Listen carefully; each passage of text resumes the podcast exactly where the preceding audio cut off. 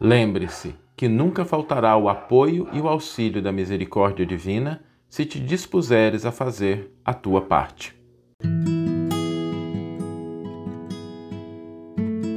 Você está ouvindo o podcast O Evangelho por Emmanuel, um podcast dedicado à interpretação e ao estudo da Boa Nova de Jesus através da contribuição do benfeitor Emmanuel. Muitas vezes a gente se depara com situações de desafios, de problemas, de dificuldades e a gente às vezes cai na hesitação, a gente cai no desânimo, a gente se paralisa diante de um problema que parece grande demais para ser resolvido, de um desafio que parece muito difícil para ser vencido, de um problema que a gente né, não consegue encontrar saída para ele. E quando a gente se defronta com essa situação, a gente sempre deve se lembrar de dois aspectos fundamentais para que a gente possa aurir energias, e um deles é, é olhar para o passado. Porque quando a gente olha para o nosso passado, e essa é a função do passado, né, a função mais importante do passado, é nos mostrar que no passado existiram também desafios e que nós vencemos. Muitas vezes a gente se esquece das nossas vitórias no passado. A gente se esquece que nós passamos por dificuldades, nós passamos por problemas, nós vencemos obstáculos.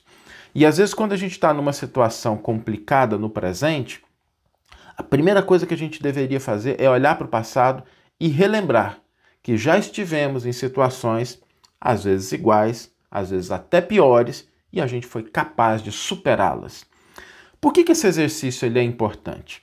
Porque quando nós olhamos para o passado, a gente encontra duas coisas. A gente encontra, em primeiro lugar, aquele momento em que a gente venceu. Então a gente começa a entender o seguinte: somos capazes, a gente deu conta. E todos nós vencemos, não tenhamos dúvida disso.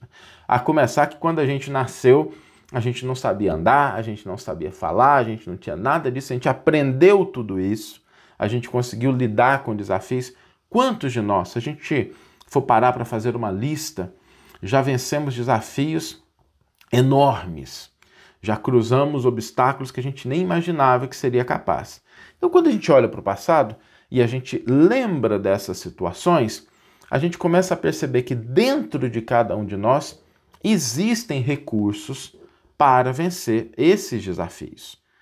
Nós fomos capazes de vencê-los no passado, temos recursos, aprendizado, possibilidades internas para vencê-los no presente.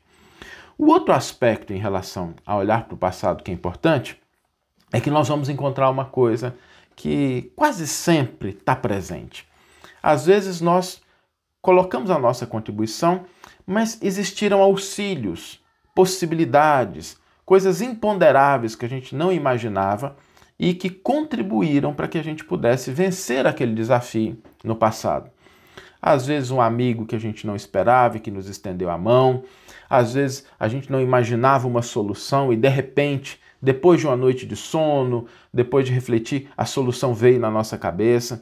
Às vezes, a gente não tinha percebido um aspecto daquela problemática e aí, milagrosamente, entre aspas, a gente conseguiu ver outros caminhos.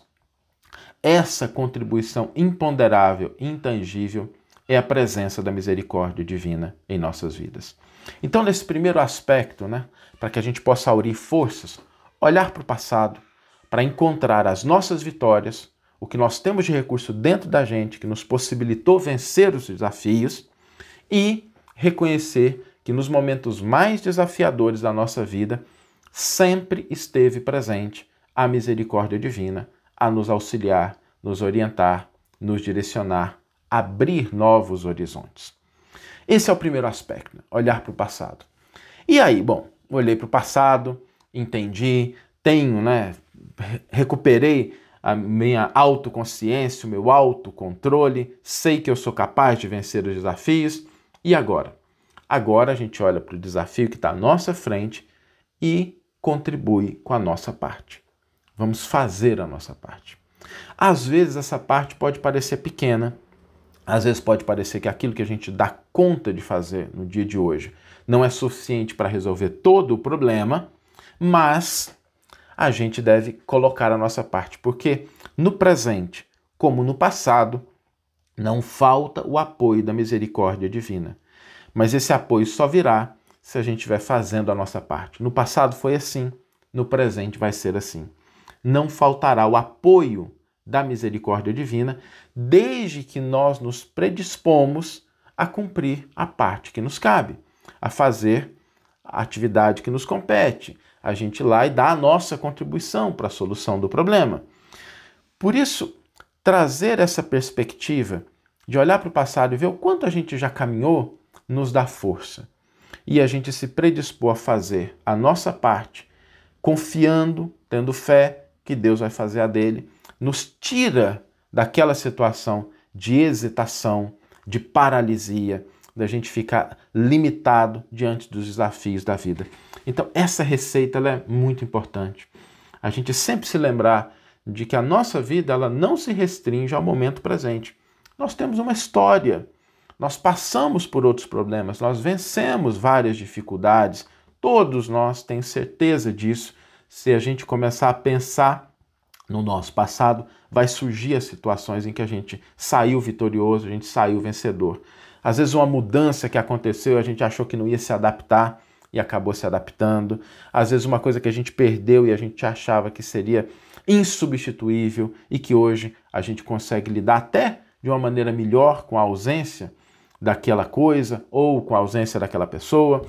Por isso, lembremos-nos disso. Nós temos dentro de nós uma fonte de energia, uma fonte de forças que é muito grande se a gente se dispor a buscar isso dentro da nossa alma. E a melhor forma de fazer isso é identificar situações que nós já conseguimos superar. E a segunda coisa importante é que não nos faltará o apoio, o auxílio da misericórdia divina em todos os momentos da nossa vida. Para isso, basta que a gente faça a nossa parte. Vamos ler agora a íntegra do versículo e do comentário que inspiraram a nossa reflexão dessa manhã. O versículo está na primeira carta de Pedro, capítulo 2, versículo 16, e nos diz o seguinte: Comportai-vos como homens livres, não usando a liberdade como cobertura para o mal, mas como servos de Deus. E Emmanuel intitula o comentário dele como Teu Concurso. Observa o amparo de Deus constantemente ao redor de teus passos, mas muito especialmente quando inibição ou esgotamento te espreitam. Supunhas-te incapaz de suportar valorosamente determinada mudança na própria vida. Entretanto, acolheste com paciência o impositivo da transformação necessária e uma força imponderável te restituiu a paz com o desejo de tarefas mais amplas na edificação da própria felicidade. Julgavas-te sem recursos para resolver certo problema. No entanto, permaneceste firme no exato desempenho dos compromissos que o mundo te deu e, sem que percebesses, agentes invisíveis te apagaram as preocupações, afastando a questão que te apoquentava. Temias a impossibilidade de atender a obrigações que inesperados acontecimentos te impuseram e que se te figuraram sumamente difíceis. Todavia, foste fiel ao trabalho que a existência te confiou e escoras intangíveis te sustentaram para desempenhá-las, investindo-te na alegria da consciência que preside as vitórias do coração. Receavas versar esse ou aquele tema edificante em público, acreditando-te sem possibilidades para tanto. Contudo, aceitaste o dever de falar por amor aos companheiros da humanidade e o auxílio espiritual te brilhou no pensamento e no verbo, facultando-te o conforto de transmitir esperança e paz a benefício do próximo pelos fios da inspiração. Certifica-se desse modo quão importante se faz a tua parte nessa ou naquela realização perante a vida. A providência divina te concede meios acima de tuas forças, a fim de que colabores na construção do bem de todos por livre vontade e não de espírito escravizado ao julgo das circunstâncias. Em síntese, Deus te ajuda para que te ajudes, e dar-te-á sempre o auxílio máximo, desde que não faltes com o teu concurso no desenvolvimento e no aperfeiçoamento da obra da criação, pelo menos com o mínimo que sabes, podes e deves fazer. Que você tenha uma excelente manhã, uma excelente tarde ou uma excelente noite e que possamos nos encontrar no próximo episódio. Um grande abraço e até lá!